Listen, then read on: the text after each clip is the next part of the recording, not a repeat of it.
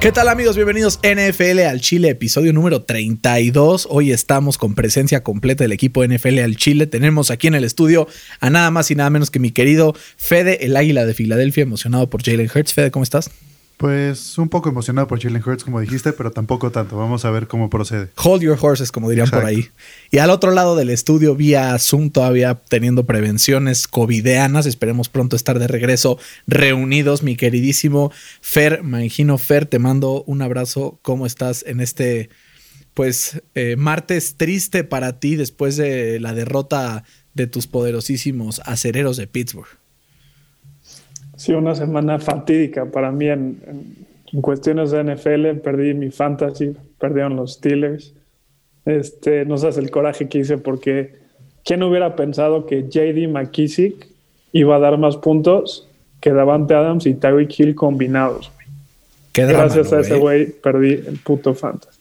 Y por eso en lugar de haber un NFL al Chile Bowl en la final de esa liga de fantasy, tenemos un Colt Bowl con mi queridísimo Alvarito, al que le mando un abrazo si nos está escuchando. Bien ganado. Esperemos, bien ganado, la verdad.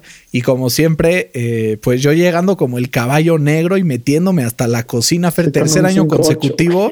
Tercer año consecutivo que me meto fuera del top 3 y que estoy en la final al final de, del año. Así es que, pues no hay que llegar primero, pero hay que saber llegar, dirían por ahí, ¿no? Te convertirías en el segundo en la liga en ser back to back después de un servidor. Exacto. Y una vez más, mi querido amigo Juan Pablo se la superpelation y no queda como finalista de, este torneo que mira que se le resiste. Es como el Cruz Azul. Sí, sí. Como el Cruz Azul o como los Bills en los 90, ¿no?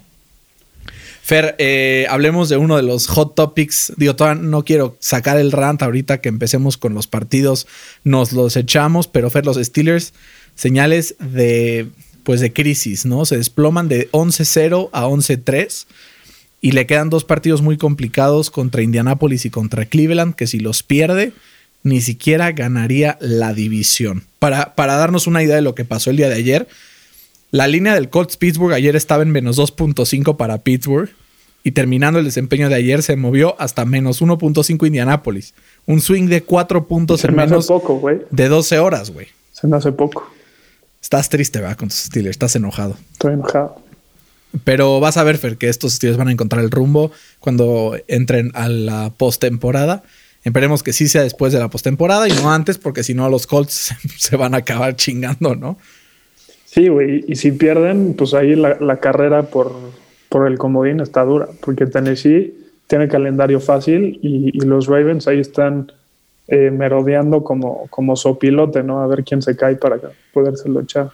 Pues calendario fácil entre comillas Tennessee, ¿no? Porque juega contra Green Bay esta semana en un partido que creo que se pinta complicado, pero igual Cleveland tiene un calendario sencillo, bueno, ahorita eh, tiene un partido fácil antes de, enfrentar a Pittsburgh, también Miami incluso se enfrenta a Las Vegas, cierra con los Bills. A ver, creo que no va a haber tantos problemas para los Steelers, pero sí creo que los Colts tienen que ganar el partido. Y Fer, no fue la única sorpresa del fin de semana. Los dos partidos que tenían la línea más elevada, ganó el equipo contrario con Moneyline, los Jets. Ganan su primer partido de la temporada en lo que representa decirle adiós a su esperanza salvadora de todo el torneo. Trevor Lawrence, oficialmente en la lista eh, de picks del draft, está por encima de ellos los Jaguars de Jacksonville. Y si no pasa algo radical en las últimas semanas, creo que Trevor Lawrence acabará en el sur de la costa este de los Estados Unidos, ¿no? Y yo te quiero mandar mis condolencias, porque si eso pasa, significa tener a Deshaun Watson y a Trevor Lawrence en tu, en tu división por los... Y a Derrick Henry, y a Derrick Henry no más. Exacto. Y a Tannehill, que ya se está despachando temporadas de, más de 30 yardas, ¿no? De 30 touchdowns. De mí, ¿te acuerdas? Ryan Tannehill, Carson Wentz va a pasar exactamente lo mismo con él.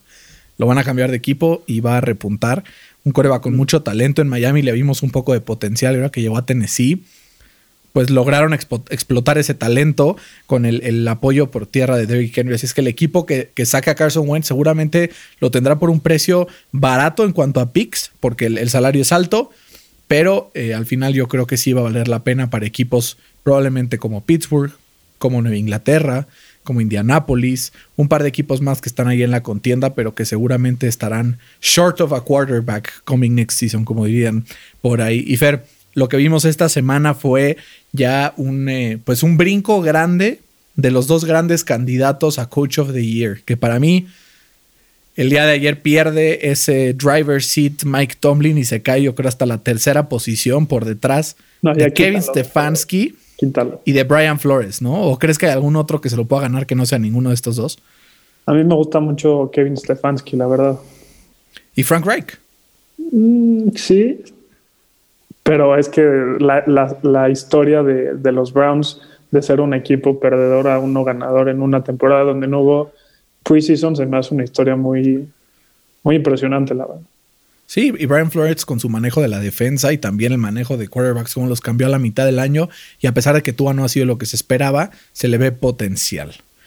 Y Fer, para empezar ya a, calentar un poco con los partidos, vamos a hablar también de que los Panthers despidieron a su general manager finalmente, Marty Herney. Se preparan para encarar este periodo de off-season, ya buscando head coach. Se rumora que una de las principales opciones es Ed Dodds, el assistant GM de los Colts, eh, el que dicen que es el responsable por todos estos picks que, Chris Ballard ha hecho en los últimos años. Así es que tengo medio, güey. Tengo medio porque si nos lo quitan, no sé si se vaya a ir la magia de Chris. Qué bueno que está la prensa porque tengo miedo. Tengo miedo. Qué bueno que está la prensa aquí. Qué bueno que están los medios de comunicación. Y Fer, igual ya para, para ahora sí cerrar esta parte de noticias, ¿qué tal el escándalo del Dwayne Haskins y las fotos? Se nos fue de Strip Club eh, saliendo de la, de la derrota, ni siquiera la victoria contra Seattle. Eh, un partido que al haberlo perdido se le complica la clasificación a los playoffs y se va de ya saben qué y, no solo se fue, sino que se fue sin cubrebocas, ¿no? Y eso fue lo que más molestó a la organización del Washington Football Team. Ron Rivera dice que ya le metió ahí una disciplina interna. No quiero, no me gustaría para nada que ese güey estuviera enojado conmigo, ¿no? No, o sea, ese, ese güey se está eh, esforzando en ser un bust, ¿no? O sea, como que. Literal. Iba a ser el titular esta temporada, lo sentaron ahí al tercer partido, ahorita lo vuelven a meter, lo van a volver a sentar por, por eh, estos temas extracancha y, y yo creo que a ver si no le pasa lo que le pasó al, al Darius Guys, ¿no? que también tenía mucho talento, pero pues se esforzaron en ser bust. Algo pasa en ese equipo de Washington que les cuesta trabajo draftear cuando no son obvious choices como, como Chase Young, ¿no? Que sí, una locura justo seleccionado al Pro Bowl. Hablaremos un poco más acerca de los jugadores seleccionados al Pro Bowl, algunos que claramente faltan en la lista, de eso va a ser nuestro draft, así es que no se despeguen durante este tiempo que nos está escuchando, este es NFL al Chile. Vayan corriendo, entren a Twitter, entren a Instagram, arroba NFL al Chile, pónganos sus comentarios, nos gusta mucho interactuar con ustedes. Y hablando de interacciones, quiero mandar un saludo con muchísimo cariño a Iván López, que nos escribe y nos dice que es miembro de la comunidad oficial de los Colts en México y Latinoamérica y que nos escuchan asiduamente. Así es que Iván, te mandamos un abrazo a ti y a toda la comunidad de los Colts en América Latina. Somos eh, el Colts Nation, yo los apoyo, no están solos. Vamos seguramente a, a meternos a playoffs y hacer un playoff push interesante, liderados nada más y nada menos por Felipe Ríos, ¿no? Así es que Fer, sin más preámbulo, comencemos con el partido. Yo quiero saludar al buen Pablo Arribunaga que, que me mandó ayer un, video que pasó a su final de Fantasy muy emocionado. Entonces, felicitaciones al buen Pablo por, por llegar a la ansiada final. Qué bueno, Fer, que Pablo Arribunaga llegó a la final porque después de haber quedado en el patético último lugar de nuestra liga, pues al menos tenía que reponer de ese Reponerse un poquito. Oye, y también ahorita estaba viendo que, que Josh Rosen está siendo firmado por por los 49ers. Pues, güey, Nick Mullens fuera toda la temporada con una lesión en el codo. Josh Rosen, que pasó un rato en el practice squad de Tampa Bay, a ver si algo le sirvió a aprender del que, clama y presume ser el mejor coreback de toda la historia, Tom Brady. Así es que vamos a ver cómo le va en San Francisco, a ver si alcanza a empezar algún partido o si de plano se quedan con CJ Bethard y se queda únicamente de suplente. Pero Fer, sin más preámbulo, vámonos a lo que pasó el día de ayer, el partido más sorpresivo de la semana. Los Steelers pierden 27-17 contra los Bengals de Ryan Finley. Fer, abro micrófono, por favor, déjate ir. Que, güey, no sé ni por dónde empezar. O sea, no, neta no puede ser, carajo.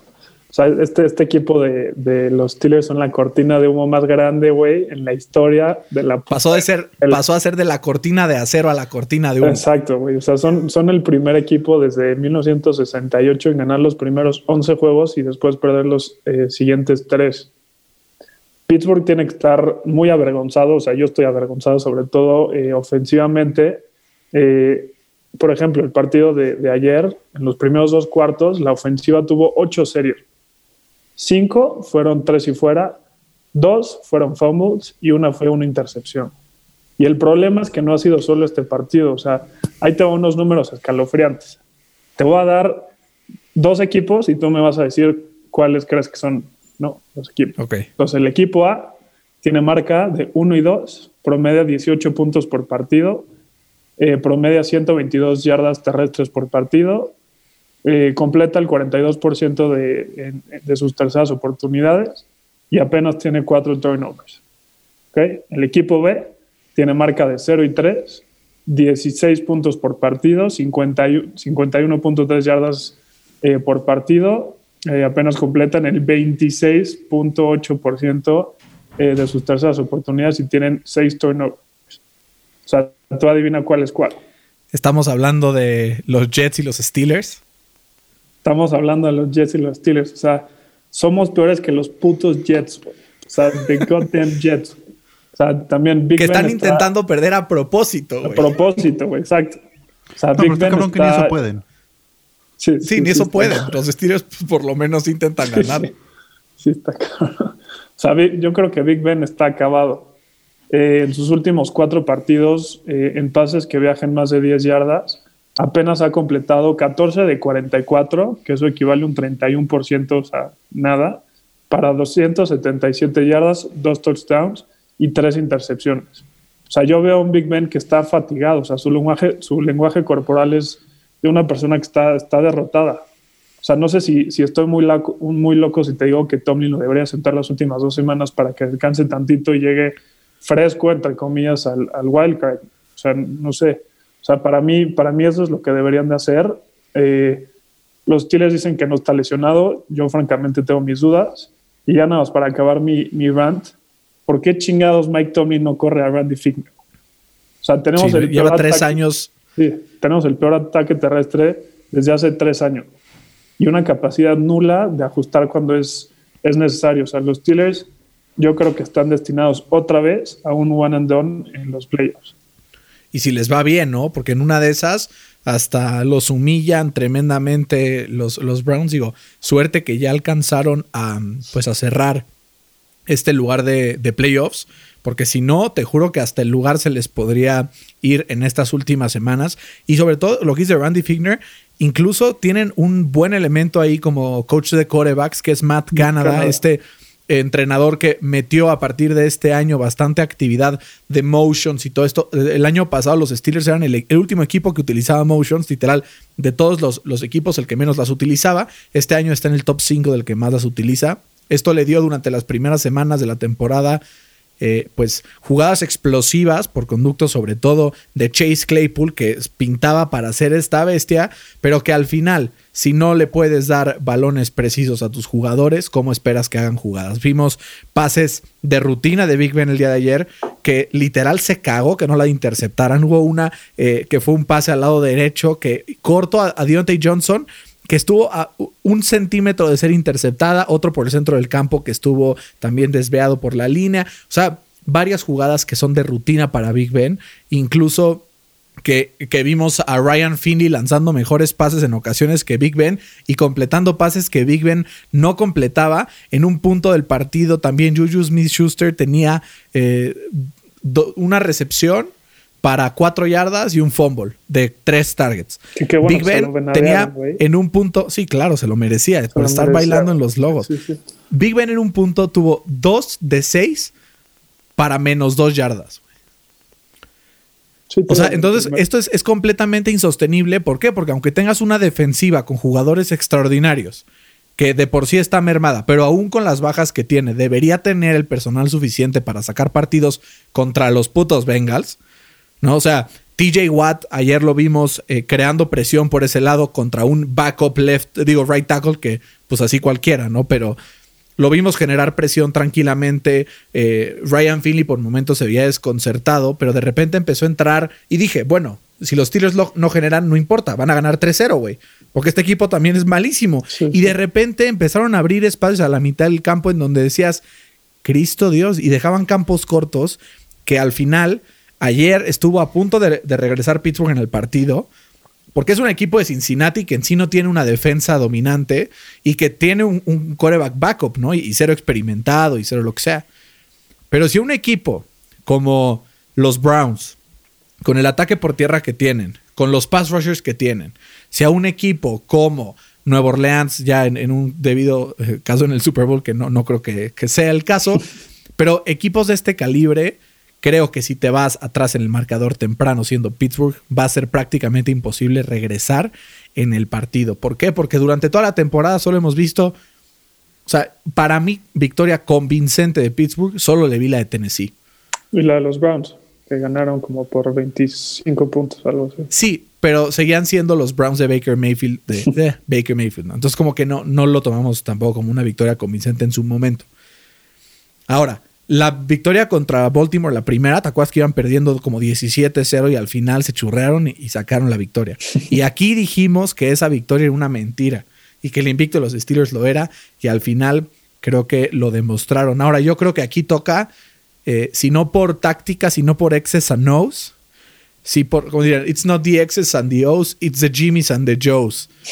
es hora de que los jugadores de los Steelers agarren, eh, se agarren de los pantalones y se pongan a hacer un cambio en la actitud con la que este equipo juega y que puedan sacar la casta por un head coach que nunca en su vida ha tenido una marca negativa al frente de este equipo y que aunque tenga de repente decisiones súper cuestionables, que los partidos se le escapen de las manos, ha demostrado que es uno de los mejores cinco coaches de toda la NFL. Así es que ahora toca que los jugadores respondan por su head coach. Vamos a ver cómo cierran la temporada los Steelers. El Steeler Nation, mal y de malas, Fer. Mal y de malas. Pero suerte, suerte. Arriba, arriba la esperanza. Oye, y ojalá estoy al punto y aparte, pero ojalá y pierdan los Steelers los siguientes dos partidos para que los Ravens no pasen. Dice, si me hundo, me hundo contigo. pues estaría bien, güey, porque los, los Colts así se meterían prácticamente hasta ganando su división en caso de que los Titans sí pierdan contra Green Bay, que con la defensa por tierra de Green Bay, la verdad lo veo complicado, güey. Pero podría haber un, rayo de esperanza para, para que los... Esa derrota contra los putos Jaguars en la semana 1, güey, no puedo creerlo. Pero bueno, vamos a empezar con los demás partidos. Ahora sí, ya que estuvo este espacio catártico para Tifer, que lograste sacar todo este hate que tenemos atorado para los Steelers. Y vamos a hablar del que yo creo sigue siendo el principal candidato a llevarse el Super Bowl, aunque hay otro por ahí que está haciendo ruido. Ya platicaremos un poco más también de eso. Los Chiefs le ganan 32-29 a Nueva Orleans en un partido con un marcador súper engañoso porque Kansas City fuera de una o dos jugadas dominó el partido de principio a fin. ¿Cómo viste este partido para, para Patrick Mahomes? Que una vez más, pues un equipo medio le encuentra la fórmula, pero aunque le encuentres la fórmula es que eventualmente te chinga, güey. Sí, sí. O sea, hay, tres cosas seguras, ¿no? La muerte, impuestos y que Patrick Mahomes te chinga. este, pero ve, ahí te va un, un pietradatazo. Eh, Mahomes ha jugado nueve veces con una top five eh, defense en su carrera. Su récord es de, 9-0, promediando 29 puntos por partido. O sea, es, un stat impresionante, ¿no? La defensa de, los Saints eh, jugaron en un 63% de sus snaps en defensa con un cover 2, que sabemos que eso se le complica un poco más a Mahomes y eso limitó sus, eh, jugadas explosivas y también provocó que, que, Mahomes como que viera todas sus, sus progressions, ¿no? Eh, y últimamente eh, decía salir de la bolsa. Mahomes tuvo éxito en este tipo de jugadas, completó 7 de 12 para 63 yardas y 2 touchdowns y, y además generó 39 yardas por tierra. Pero gracias al esquema defensivo de los Saints, Mahomes tuvo su peor partido dentro de la bolsa de protección, apenas completó 191 yardas, un touchdown y lo saquearon tres veces, que eso es, eh, es la mayor cantidad de sacks que ha recibido en toda la temporada. los, los, Saints lograron eh, presionar eh, a Mahomes en un 40% de sus, job, de sus dropbacks y como dijimos, y ni así le pudieron ganar el partido eh, al mejor quarterback eh, actualmente en la NFL. Yo creo que este partido nos demuestra que no hay una fórmula exacta para ganarle a este equipo y yo pienso que el único capa la única como el único factor que es capaz de frenar a este equipo son las lesiones y tristemente son parte de, del juego, ¿no? Y la verdad que en general las lesiones les ha ido bien a los Chiefs. Nos preguntaban ayer por el par de lesiones que sostuvieron los dos corredores de este equipo eh, eh, justo ante los Saints. Clyde Edwards Seller eh, tuvo una lesión, pero todavía no está descartado para el partido del domingo. Mismo caso con Le'Veon Bell, que incluso al final se le vio ya regresando un poco a la acción después de esa lesión horrorosa, después de, conseguir ese primer down que terminaba con el partido prácticamente. Pero Fer es un marcador engañoso, ¿no? Yo vi una defensa de Nueva Orleans que la verdad estuvo bastante trucha durante todo el partido, que no, no regaló jugadas a lo que generaba presión con Mahomes y que al final Mahomes era como tiki tiki tic y encontraba a alguien libre. Es, es un estilo muy similar. Hay, dos tipos de corebacks móviles: los run first y los pass first. Y creo que son mucho mejores los pass first porque son estos corebacks tipo Patrick Mahomes y Sean Watson, Aaron Rodgers, a comparación de corebacks como Jalen Hurts, Kyler Murray y Lamar Jackson. Creo que esto de extender la jugada y siempre buscar al receptor solo, creo que es la forma en la que puede sacar los partidos, ¿no? Y en la primera mitad se empezó a salir de control todo para, para los Saints. Al final con, esa, eh, con el safety que pudo haber sido touchdown medio se emparejó al medio tiempo, pero después regresó Mahomes con su cualidad principal, que es que Mahomes puede hacer lo que sea durante uno, dos, tres cuartos, pero es clutch. Es, o sea, es la definición de clutch. Me recuerda mucho a, Tom Brady a, inicios de la década pasada, ¿no? de 2011, 2012, que puede haber perdiendo contra cualquier cosa y se acaba el partido al final. Y creo que esta cualidad de clutch es espectacular. Y aunque los Saints limitaron a Kansas a solo 411 yardas totales, que para un equipo con tantas armas se me hace un buen número, pero al final los Saints con, con un Drew Brees a medias solo generaron 15 first downs. Uno, o, sea, una de 13 en terceras oportunidades contra una defensiva que no es ni top 10, como es la de Kansas City, es imposible, ¿no? Y el time of possessions también estuvo muy, claro, muy en favor de los Chiefs.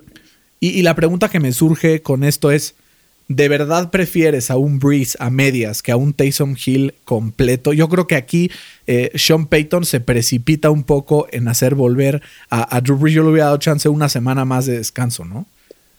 Yo sí hubiera, o sea, yo sí hubiera hecho esto. Eh, es que los Saints están sintiendo pasos en la azotea con, con, Green Bay. O sea, si Green Bay gana, ya asegura el, el bye. Eh, para, para playoffs, ¿no? Y yo pues que se preocupen por Tampa, güey, más que por Green Bay, porque en una de esas se les va la división. Se quedan como el perro de las dos tortas. Sí. Pero, pero sí, con Tyson Hill no hubieran tenido ni la menor chance de, ganar este partido. Por lo menos con Breeze estuvieron eh, ahí, en casi en la última posición, eh, ganando, el, o sea, intentando ir por el partido, ¿no? Sí, pero el primer, primera mitad no hubo. Sí, se veía con miedo, ¿no? Sí, vamos a ver qué pasa porque al final son dos equipos que son contendientes, pero siempre y cuando Breeze pueda mejorar un poco esta rachita. Y Fer, vamos a acelerar un poco más el paso, que en estos dos partidos ahora sí nos dejamos ir. Y si no, el podcast va a durar una hora cuarenta y, mucha gente nos va a dejar de escuchar por... Pero es que está bien, se vale. Eh, vamos a hablar ahora de los Colts que recibieron a Houston los últimos 13 partidos en. Digo, los últimos 16 partidos en Lucas Oil Stadium. Los Colts tienen una marca de 13 y 3 contra los Texans clientazos. Al final, así como los Colts son clientazos de Deshaun Watson porque les genera y les genera y les genera jugadas explosivas. Es el único coreback en toda la temporada que realmente, eh, bueno, además de Aaron Rodgers, también creo un poco lo logró, que ha logrado vencer esta gran defensa de los Colts. Al final, la diferencia fueron los turnovers que generó la defensa de los Colts con esas, esos dos fumbles, además de los cinco sacks sobre Deshaun Watson, pero sobre todo que Philip Rivers cuida el balón, que protege la pelota, que ya toma mejores decisiones. Y el hecho de que los Colts te pueden pegar de cualquier lado, ¿no? La semana pasada fue Jonathan Taylor el que explotó, hace dos fue T.Y. Hilton, esta semana aparece Zach Pascal con dos touchdowns y de bastante calidad, la manufactura de estos dos touchdowns, además de un par first downs bastante importantes. Y claro, la estrella y gran líder de este equipo, bueno, las dos estrellas de este equipo, una Darius Leonard, sellando el partido con ese fumble milagroso, con tan solo un minuto en el reloj prácticamente en el end zone, y de Forrest Buckner que estuvo lesionado toda la semana, estaba a punto de no jugar, pero al final como que le infiltraron ahí el tobillo, jugó la mitad de los snaps nada más, y eso le bastó para forzar tres sacks, un first fumble y cuatro quarterback hits sobre Deshaun Watson. Esto es la defensa de los Colts. Situational, aprovechando los momentos y sobre todo sacando los partidos complicados. Este es un partido que los Colts del año pasado hubieran perdido. Entonces creo que va por buen camino el equipo de los Colts. Sí, lo que te iba a decir que otra vez un fumble al final del partido salvó a los Colts, ¿no? Por segunda semana en tres semanas. Por segunda... una, puede, una, puede, ser suerte, pero ya van como seis game ceiling turnovers durante la temporada. Sí, lo que te iba a decir que, eh, o sea, este partido el mérito se lo lleva completamente la defensa y en especial Darius Leonard, ¿no? Que, que no se dio por vencido la jugada y, forzó ese, ese fumble. Eh, Rivers está, eh, pues calientito y sigue sin, sin, cometer errores, que es lo más este, importante. Eh, pero yo te pregunto, Berna, o sea, ¿tú crees que, que Rivers sea capaz de ganarle a un Buffalo o un Kansas City en playoffs? Yo todavía, la verdad, tengo mis dudas, pero veremos cómo, cómo tienen su cierre de, temporada, ¿no? Ahí te va a ver. Yo creo que Rivers por sí solo en un partido puramente un shootout no lo lograría. Eso, eso es lo que creo. Pero lo que sí creo es que esta defensa es capaz de causar suficientes turnovers a estos rivales como para poner las cosas calientitas. Además de que. ¿no? Claro, ¿y qué pasó esta, esta semana, no? Y, la semana anterior. Los Colts eh, eran el equipo número 27 en promedio de yardas por acarreo en lo que iba de la temporada hasta hace cuatro semanas. Preocupante, la verdad, hasta dijimos, ¿qué está pasando? ¿Por qué Jonathan Taylor? ¿Por qué esto? ¿Qué pasa con la línea ofensiva? Los últimos dos partidos promedian eh, el, primer partido desecharon 6.8 yardas por acarreo contra Las Vegas y 5.5 contra Houston, lo que los coloca en el segundo lugar de toda la NFL en estos dos partidos. Si pueden mantener este ritmo, pueden establecer el juego por tierra, entonces creo que sí van a poder sacar estos partidos importantes en playoffs una vez que se tengan que enfrentar de nuevo a Cleveland, pero ahora sin las lesiones que tuvieron en ese partido contra Cleveland, o con Pittsburgh o con cualquier otro equipo como por ejemplo los Chiefs o los Bills, que creo que sí están, esos dos en específico, en otra estratosfera de la AFC. y Fer, vamos eh, rápidamente al partido eh, que creo que pintaba bien al inicio de semana y no decepcionó. Dos corebacks jóvenes, dos corebacks móviles y dos corebacks que generaron un chingo de yardas. Filadelfia pierde 33-26 en contra de Arizona. Fer, este es el futuro de la NFL. Así se ve. Así se ve el juego en el futuro, en la NFL. Vengo del futuro, vengo de, del 2035. Y les platico que la NFL se, ve así.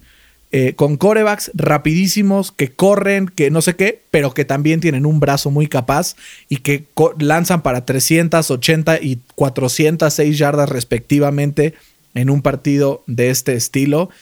Eh, al final se impone el equipo de Arizona pero dejó buen sabor de boca Jalen Hurts, ¿no? ¿Cómo lo viste? Sí, Arizona necesitó uno de los mejores partidos de la carrera de Murray. O sea, tuvo un récord personal eh, con 406 yardas y 4 touchdowns. Eh, pero como dices, yo creo que la historia del partido fue Jalen Hurts, que lanzó para 340 yardas, corrió para otras 63 y además tuvo eh, por su parte igual 4 touchdowns en su segunda titularidad, ¿no? Y esta fue como, como visitante. Entonces yo creo que Hurts nos demuestra eh, también, por otro lado, que, no, todo era la no todo era culpa de, Carson Wentz, porque esta defensa de los Eagles no para a nadie. O sea, cuatro defensas eh, permitieron más de 40 yardas o un touchdown en, coverage. Y apenas le presionaron a Kyler Murray en el 17% de, sus dropbacks. Eh, yo creo que Hurts sí le está dando un envío anímico a la ofensiva, pero no hay que echarle toda la culpa igual a, Wentz. Fede, ¿tú extrañas la presencia de Carson Wentz en tu equipo? No, pero yo creo que mucho tiene, o sea, mucho influye el cambio de play calling. O sea, como que el equipo está corriendo más claramente porque el coreback te da más opciones para correr, pero igual, o sea, con los mismos corredores, con Miles Sanders están corriendo más. O sea, como que se ven más confiados y se ve como, o sea, como tienen más jugadas, tienen como más en sus en las puntas de los pies a las defensas, ¿no? Hoy escuchaba, ¿qué tal esa traducción de under tiptoes? Muy bien, estuvo en las puntas de los pies. Pues Hoy escuchaba justamente un rant de Adam Lefko, uno de los más famosos fans de Filadelfia en, en todo Estados Unidos, y decía, es que, güey, la clave está en que Jalen Hurts confía en sus receptores y por lo tanto sus receptores confían en él. La cantidad de 50-50 balls que lanzó eh, fue espectacular, pero sus receptores le respondieron. Normalmente a Carson Wentz esos 50-50 balls terminaban interceptadas. Y vemos el renacer de Alshon Jeffrey, de Zach Ertz, la ofensiva con eh, un poco más de play action, eh, con, con, un poco más de ese tipo de estructuras que hicieron que fuera más fácil. Y de lado de los Cardinals, como dices, Fer, el mejor partido de Kyler Murray en lo que va de la temporada, pero también el mejor partido de la ofensiva en general. Como que Cliff Kingsbury se dio cuenta que era muy, muy este, predecible y dice, bueno, no todo es shotgun con spread offense, cinco receptores. Vamos a jugar un poco más con two tight end sets, vamos a jugar desde 12 personnel, vamos a jugar desde incluso 13 personnel, 22 personnel, y entonces empieza a hacer este tipo de, de como packages un poco más pesados Empieza a correr más la bola, empieza a tener más sweeps, más play actions y esto que hace que sea menos predecible la ofensiva de eh, los Cardinals y la defensiva de, este equipo de Filadelfia que había estado muy bien. Recibe 33 puntos de un equipo de Arizona que está a un solo partido de amarrar los playoffs y que se va a enfrentar eh, pues eh, en lo que le queda temporada a rivales divisionales bastante complicados. Pero fans de Filadelfia hay esperanza, esta esperanza se llama Jalen Hurts, pero tampoco hay que perder la cordura. He visto muchos que están como, sí, es el futuro, güey. Paso a paso, lleva dos partidos, se ha visto bien, pero todavía tiene mucho que mejorar. Fer, Buffalo es el segundo mejor equipo de toda la NFL. Después de esa victoria 48-19, completamente dominante contra un equipo de Denver que hizo ver mal a Patrick Mahomes apenas la semana pasada. Eh, pues está ahí peleándose con, con Green Bay, yo creo. Eh, pero primero hay que felicitar a los Bills por su primer título divisional en 25 años. Eh, yo todavía ni había nacido cuando habían ganado la última vez, entonces ahí felicidades a, a la Bills Mafia, ¿no? Josh Allen hizo lo que quiso con esta defensa de Denver, que le permitió 360 yardas y 4 touchdowns. también la defensa de los Bills no le permitió nada a Locke, hay que decirlo, que se vio perdido la mayoría eh, de, de, la segunda mitad. Y sí, yo creo que los Bills eh, son el candidato número uno para poderle ganar a los Chiefs en la AFC. Todavía no estoy seguro si, si, si, si estuvieran en la NFC eh, le puedan ganar en un Super Bowl. Fer, creo que la clave para este equipo de los Bills es que la defensa revivió. Poco a poco se está convirtiendo en lo que era el año pasado. Este, esta semana un fumble regresado para touchdown que un poco selló el partido. Pero Fer, como que todas las piezas se complementan muy bien. Zach Moss empieza a correr más el balón, vuelven a romper las 100 yardas en conjunto Moss y Singletary, más otro par de yarditas también de Josh Allen, que colabora también por patas. Pero, güey, el Josh Allen anda on fire. O sea, corre, lanza, este, on the move. Eh, y sobre todo, complementado con dos armas en la ofensiva. Que si bien Stephon Diggs sí ha acaparado los receptores, hay que decirlo. Cole Beasley, güey, qué temporada está teniendo Cole Beasley. Está a punto de llegar a las casi ya mil yardas.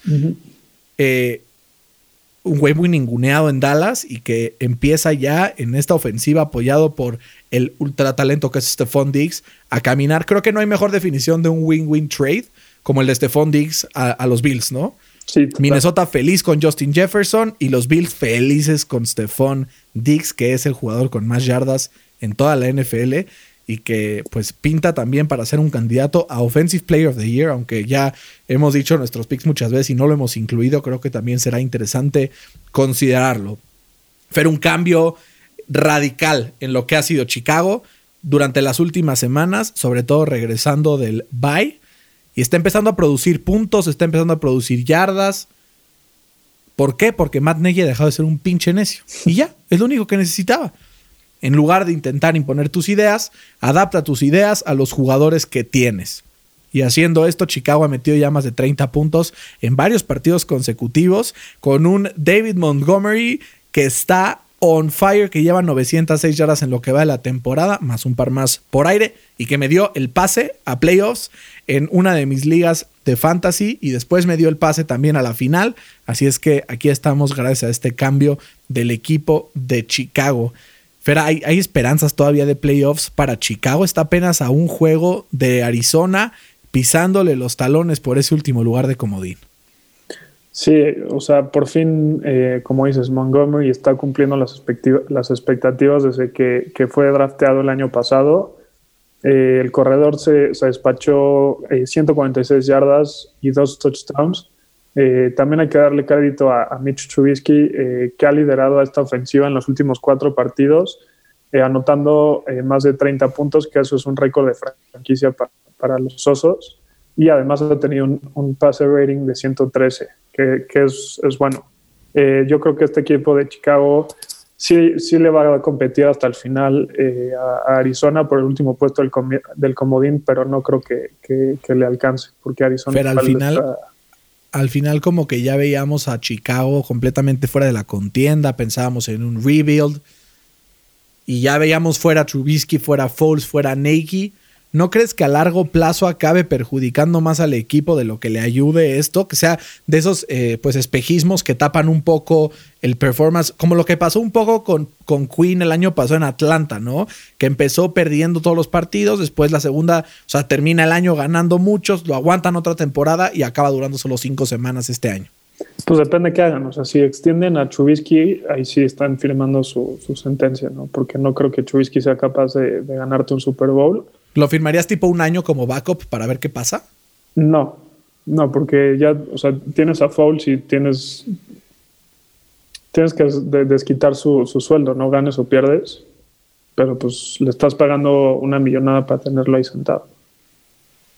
Pues sí, yo también estoy de acuerdo con ese punto de vista. Y Fer, la defensiva de Miami volvió a imponerse otra vez Tua bastante mediocre.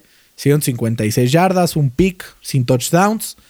Esta, esta ofensiva se movió literal por patas de Salvon Ahmed, que hace dos semanas hubiera dicho, ¿quién chingados es ese güey? Pues aquí está, corriendo para 122 yardas y un touchdown. Mueve la bola, pero en general un partido defensivo en el que ninguno de los dos equipos superó las 385 yardas totales. Fer, Miami está a punto de enfrentarse en un duelo a muerte con Las Vegas, que si pierde Las Vegas oficialmente está fuera, aunque ahorita ya prácticamente está fuera. Y cierra contra Buffalo. ¿Crees que la defensiva de Miami sea capaz de llevar a este equipo a playoffs?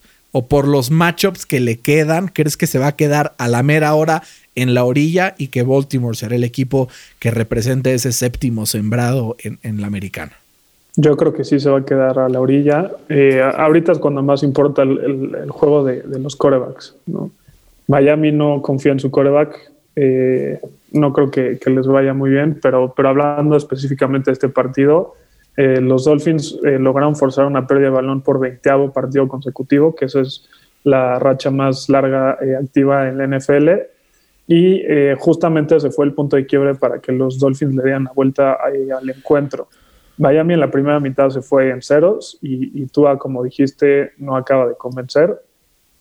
tuvo ahí éxito por tierra con dos touchdowns, pero también Miami hizo lo que quiso con la defensa de, de los Pats por tierra y también por, sus, eh, por su parte, los Pats, hay que decirlo, que rompieron eh, su racha de 19 temporadas seguidas con un récord ganador. Entonces, van a quedar fuera de playoffs y no van a poderle llegar eh, a ese récord que tienen los, los Cowboys de 20 temporadas seguidas con un récord. Y además, pues, con los partidos que han ganado, van a estar fuera de la conversación por uno de los corebacks elite, ¿no? De esta, de esta draft class. A ver si van a hacer un trade para arriba o algo así para poder conseguir uno. Fer, Atlanta la vuelve a cruzazulear, pero yo quiero eh, hacer aquí un, reconocimiento público de lo bien que se vio Tom Brady en la segunda mitad. Aguantó la línea, no lo presionaron y cuando pasa esto, este equipo puede contra quien sea. El problema que me sigue generando Tampa Bay son los contrastes.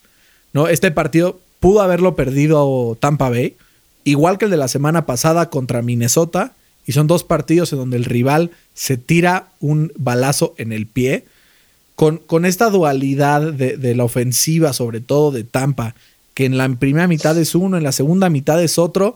¿Cuál es el techo real de este equipo? ¿O crees que al final, si, si hila un par de momentos Tampa Bay, pues se podría meter hasta el Super Bowl, ¿no? El talento lo tiene. Sí, o sea, el techo pues, se vio clarísimo este partido. Meter 31 puntos en una mitad es O sea, eso es, no se ve todas las semanas. Eh, pero, o sea, sí, sí tenía voy a poder sacar el partido, porque yo, yo nunca dudé, ¿no? O sea, los Falcons, o sea, no sé si viste como esa imagen de, Tom Brady en el Super Bowl contra Atlanta, que es literal la misma imagen que, que, el domingo de él como en la banca pensando como boca abajo, este, y, le, y le dieron la vuelta, o sea, se atoran con 31 puntos eh, a, los Bucks, o sea, los Bucks 31 puntos eh, a Atlanta en dos cuartos. Eh, y sí, como dije, revivió fantasmas de, aquel Super Bowl. Y yo creo que este equipo de, Tampa Bay parece que, está despertando, por lo menos eso vi yo en la segunda mitad. Y sinceramente no creo que, algún equipo lo quiera enfrentar en playoffs porque yo creo que sí es un equipo peligrosísimo. Pero güey, si, si empiezas un partido así de lento contra un equipo como los Rams, como los Saints, como Seattle incluso, yo creo que empezando así de lento no lo sacas, güey. O sea, tienen que ser más constantes para poder llegar a este techo que pueden tener. De acuerdo. Si son constantes, ahí sí aguados todos. Rescatar el touchdown de Antonio Brown, eh, un arma que empieza a despertar y que va a ser muy útil de cara a los playoffs. Están a punto de amarrar Tampa Bay, ya es este, prácticamente imposible que se queden fuera. Así es que vamos a ver cómo le va a eh, Tom Brady, que hablando del coreback más ganador de los tiempos, vamos a hablar ahora sí del mejor coreback, que es Aaron Rodgers, que se afianza en la cima de la NFC y un equipo de Green Bay que cada vez me gusta más y te voy a explicar por qué. Me da mucho, mucho gusto ver a un equipo de Green Bay que pueda ganar de distintas formas. El Green Bay de, la década pasada, seguramente, pues, si no ganaba por las manos de Aaron Rodgers, no ganaba. Y este Green Bay cada vez más puede ganar de distintas formas. Que si quieren por tierra, 145 yardas en 20 rushes de, de, parte de Aaron Jones, tranquilamente. Si quieren por aire, 5 touchdowns y 400 yardas de Aaron Rodgers.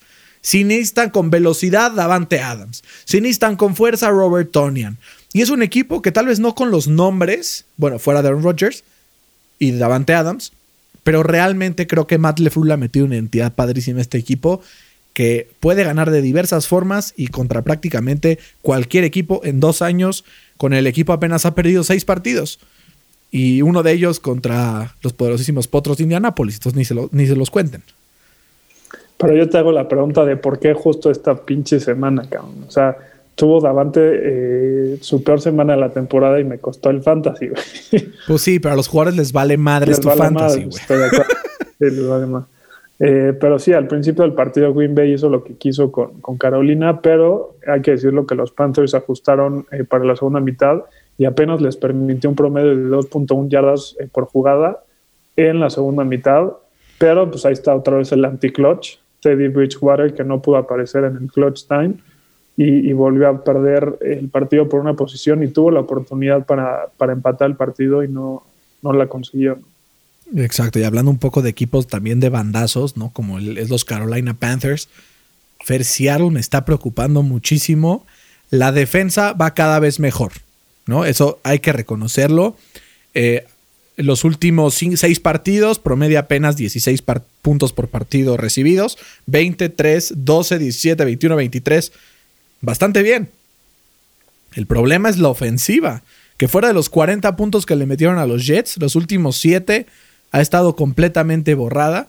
Ya ni siquiera mencionar que Russell Wilson ya no está en esa carrera por el MVP race, está fuera del top 5. Apenas 121 yardas, un touchdown. Entiendo que fue contra una defensiva muy buena. Pero, Fer, a este ritmo. mejores números que él, Sí, a, este ritmo, aunque sea con una defensiva que va en, ascenso, a Seattle no le va a alcanzar para ganar un juego de playoffs. Y si pierde la próxima semana con los Rams, pues pierde esa cima de la división y tendrá que ir a visitar en, la primera ronda de playoffs. Sí, ¿qué le está pasando a, Wilson? Se está cayendo ahí de un cliff, como dicen en Estados Unidos.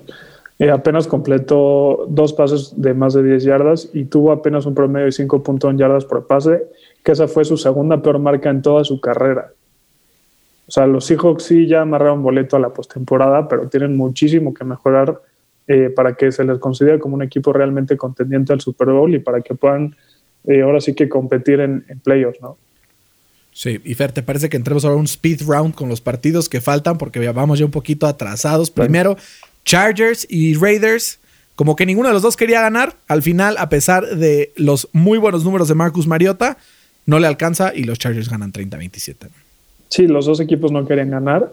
Y, hay dos cosas que me llevo de este partido, ¿no? Uno, eh, el futuro de los Chargers es muy prometedor y está lleno de potencial eh, justamente por su coreback novato Herbert.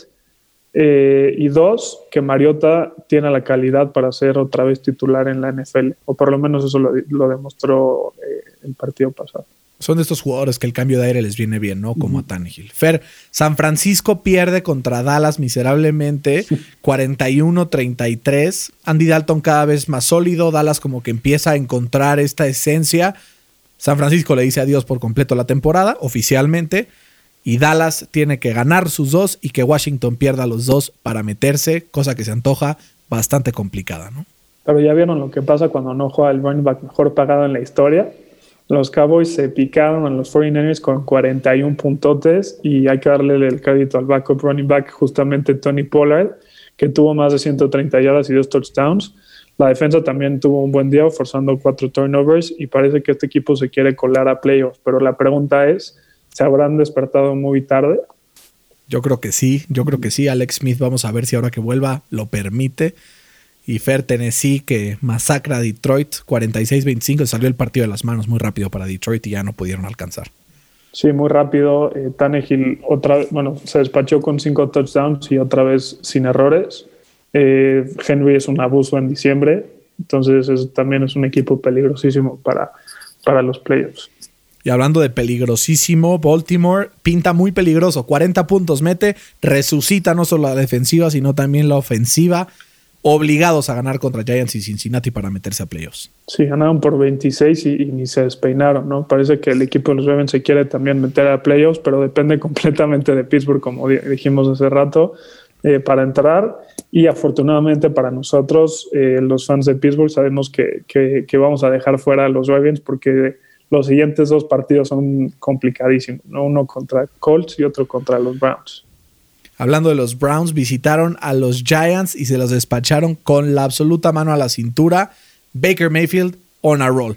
Lleva cuatro partidos en los que promedia 308 yardas, tres touchdowns totales por partido y apenas una intercepción en ese span de cuatro partidos. ¿Fair Baker is for real? ¿O qué está pasando? ¿Qué está pasando, doctor?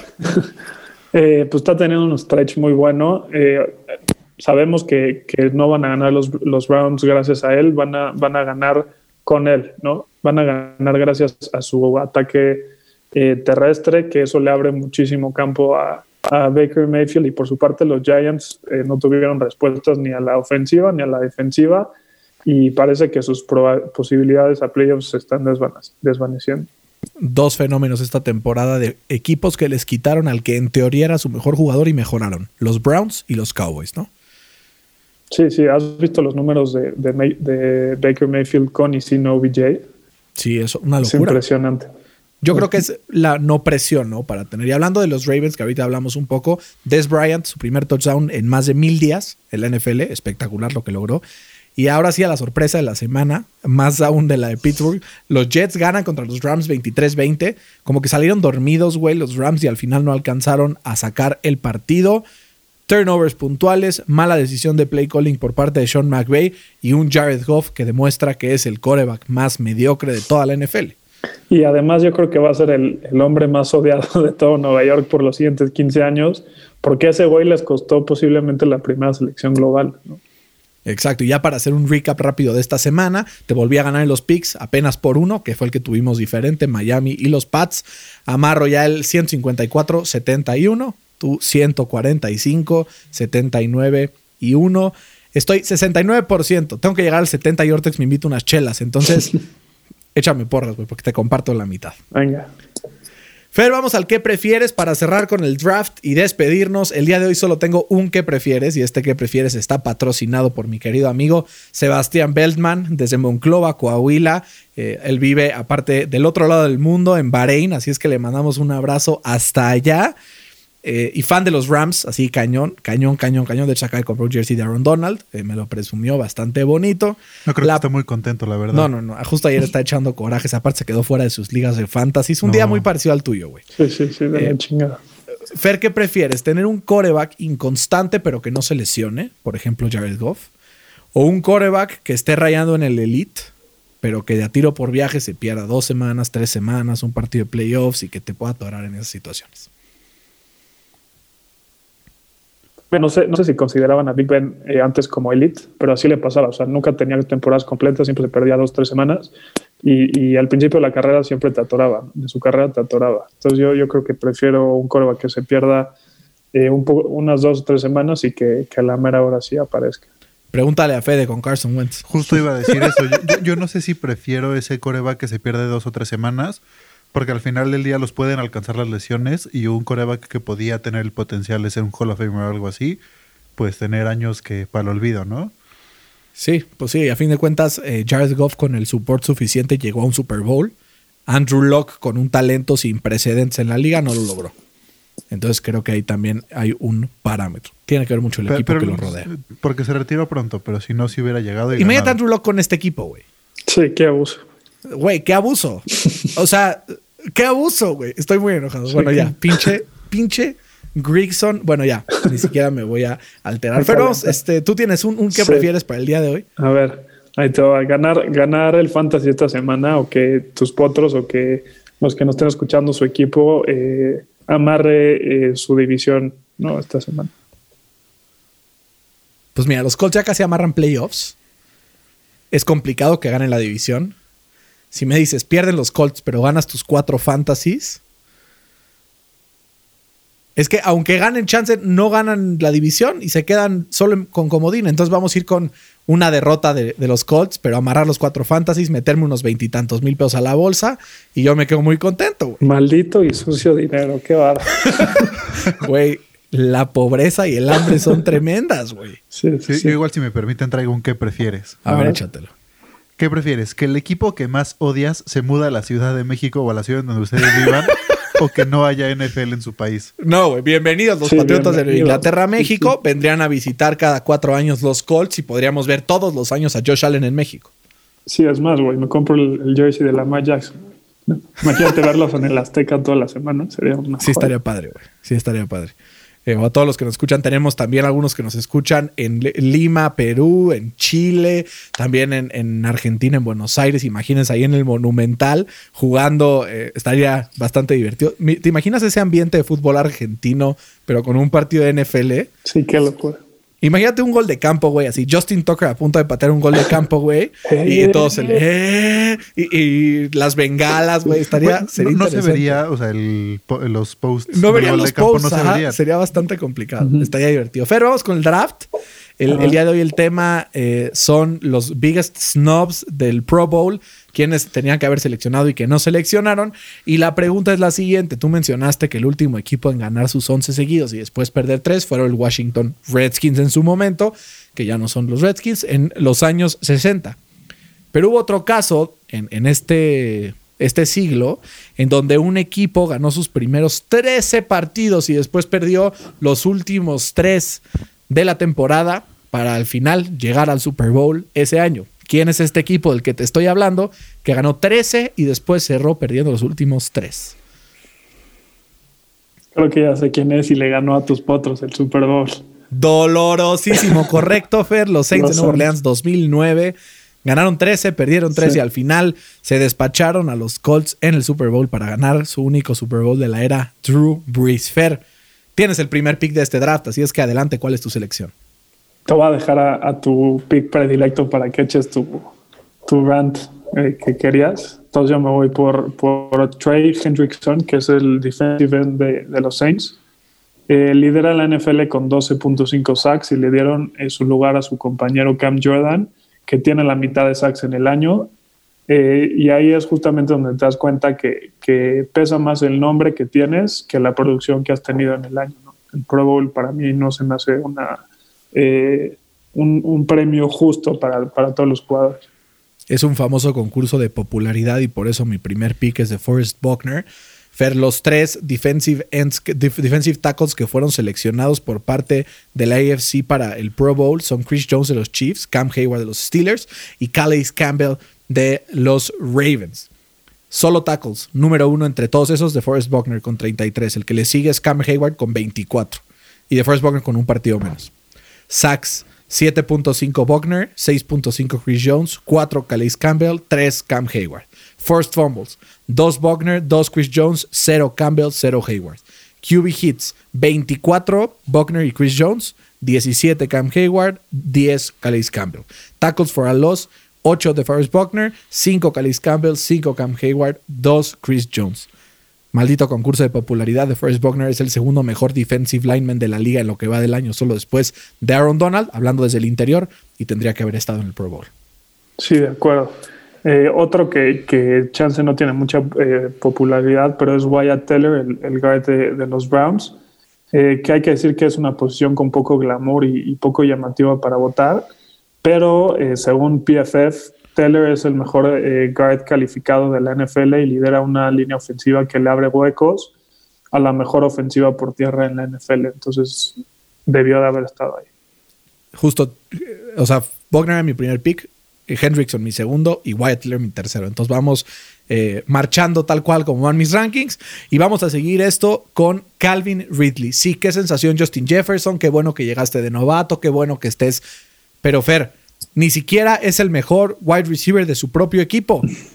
Y Calvin Ridley, por su parte, en los Falcons de Atlanta, con eh, un partido menos de lo que lleva Justin Jefferson en Minnesota, tiene 10 yardas por recepción más y dos touchdowns adicionales en un partido menos. Entonces, por eso creo que Calvin Ridley tendría que haber estado. Sí, yo creo que la, popularidad de Jefferson y el récord desastroso de los Falcons fue lo que le pegó, ¿no? Sí. Eh, mi tercer pick es Robert Tonian lidera a la posición de, de en touchdowns anotados y le dieron eh, su lugar a, Evan Ingram, que la verdad no, no, tiene nada que hacer ahí, apenas tiene un, touchdown. Un poco polémico este último Pickford, pero por parte de la conferencia eh, americana, creo que hay un coreback que fue overlooked y creo que al final, acompañando a Patrick Mahomes y Aaron Rodgers, Tendría que haber estado también, y a Josh Allen claramente, tendría que haber estado ahí Ryan Tannehill. Los números de Tannehill lo respaldan esta temporada. Y sí, aunque Deshaun Watson ha tenido un gran año, aunque eh, algunos más también lo han hecho, creo que él pudo haber ocupado ese lugar en la americana. Y aunque ya haya acabado el draft, si me permites agregar que también alguien que pudo haber sido considerado, pero tal vez, pues, no sé si por la inconsistencia no, pero por números y exclusivamente por números, creo que Tom Brady pudo haber estado ahí del lado de la nacional. Al final, la consistencia un poco de Kyler Murray creo que fue lo que hizo que los votantes se decantaran por él, ¿no? Te digo también quién más, Zach Cunningham, el, linebacker de, los Texans que lidera... Líder en tacleadas de la NFL. Lidera la NFL en tacleadas. Y yo creo que es el, único ahí que mantiene esta defensa de los Texans como pegados. O sea, sin él serían, yo creo que históricamente malos. La parte de Zach Cunningham Fair creo que también tiene que ver con que pues hay muy buenos en esa posición. O sea, ¿lo pondrías encima de Darius Leonard? No. ¿No? ¿Arriba de Fred Warner? Mm. ¿Arriba de Lavonte David? No. Entonces, el problema es que de Bobby Wagner. Pues es que Bobby es más nombre, la net. Pero, pero el problema es que hay tantos jugadores tan buenos en esta posición que por eso creo que se quedó fuera Cunningham. Incluso yo diría que Blake Martínez ha tenido una temporada también espectacular y tuvo que haber sido también considerado, pero la polémica de todos los años. El Pro Bowl es un concurso de popularidad. Lo, bueno es que este año no se pierden de mucho porque fuera de la mención van a estar jugando Madden. Entonces. Sí, aparte, güey, literal. Sí, sí. Literal. Pero, Fer, esto fue nuestro draft y esto fue el programa de NFL al Chile. Nos alargamos un poquito más de lo normal, pero nos quedamos abajo de la hora. Lo prometido es deuda para que tampoco tengan que escuchar nuestra voz tanto tiempo. Eh, yo fui Bernardo Baños, el que está ahí al lado fue Fernando Mangino y tenemos también a Fede.